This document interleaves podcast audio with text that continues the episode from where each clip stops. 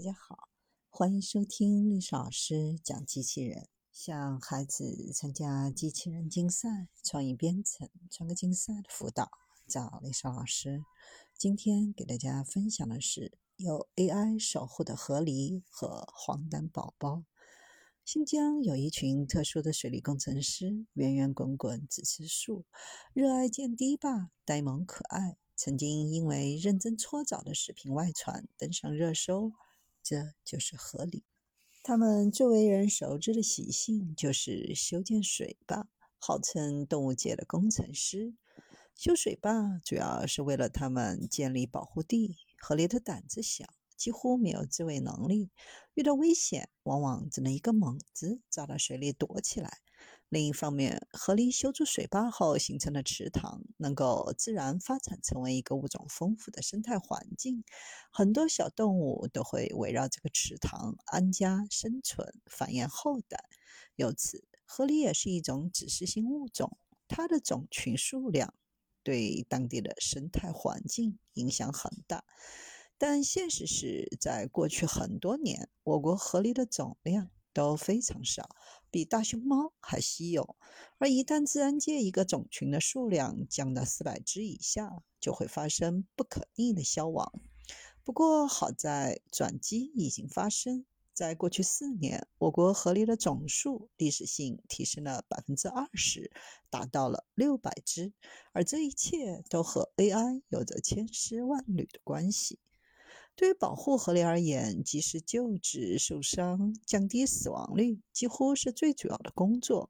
由于几乎没有自卫能力，同时皮毛厚实漂亮，香腺分泌物能够被用来做名贵的香料，河狸一度遭到恶意的捕杀。现代农业活动中的农用渠、铁丝网、各种机械设备，也会意外地给它们造成伤害。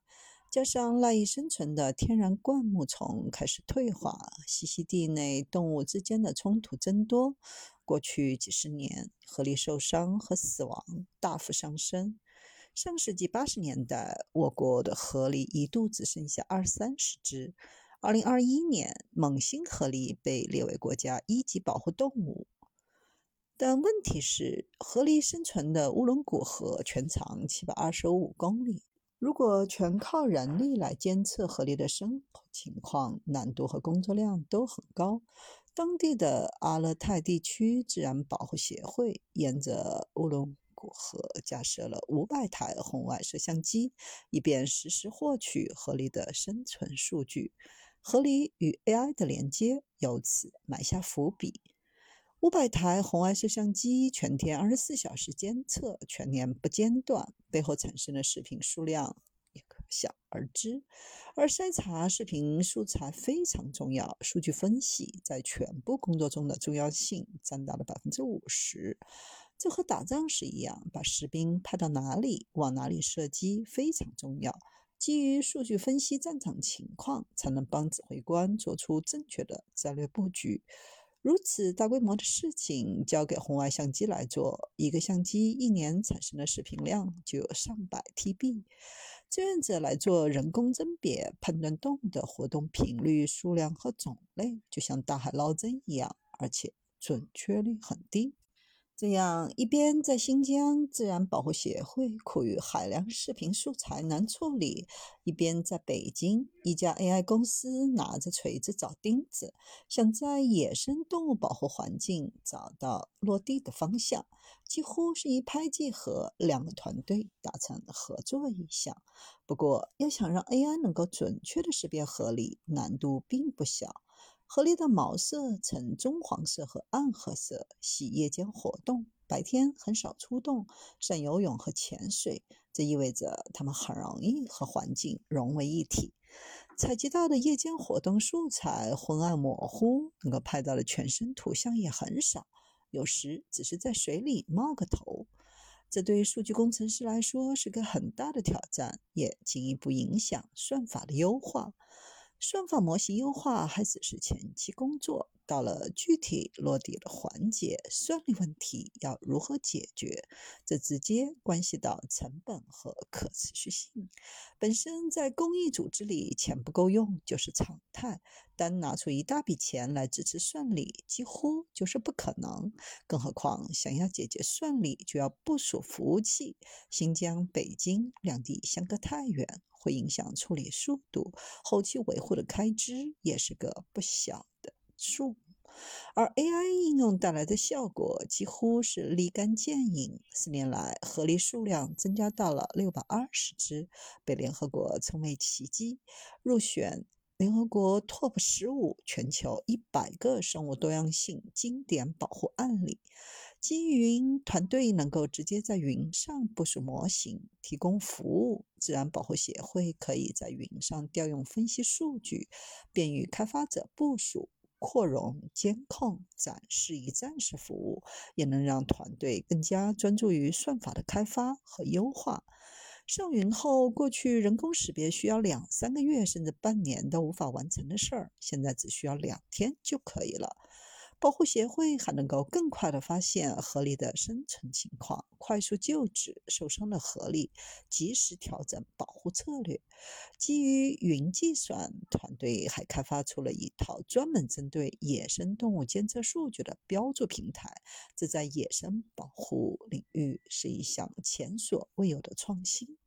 平台的数据标注效率提高了百分之八十，针对光线不好的夜间数据。还专门做了优化，降低使用门槛，在救助合理的过程当中，找到哈萨克语言翻译等新场景，帮助当地牧民更好的沟通，方便发动群众力量来保护合理。同样的故事在东南角也在上演，程序员杠上黄疸病。很难想象，四个曾经天南海北不同公司的程序员会因为帮助新生儿检测黄疸成为战友。黄疸不是一种陌生的疾病，尤其在亚洲地区，新生儿普遍会出现黄疸症状。普遍的生理性黄疸会发生在出生后两到三天内，持续七到十天左右就会消退。如果消退后又复现、加重或者长时间不消退，可能就是病理性黄疸。一旦出现类似情况，需要立刻马上重视起来，因为黄疸高危可能会对新生儿之后的肢体灵活度、智力发展造成影响，甚至出现语言障碍、癫痫等后遗症。我国是一个黄疸高发国家。二零二一年，我国新生婴儿人数约为一千零六十二万人，具有黄疸症状的大约有五百一十三万人，占比约百分之五十。但目前情况是，大小医院普遍对于黄疸没有专项解决办法。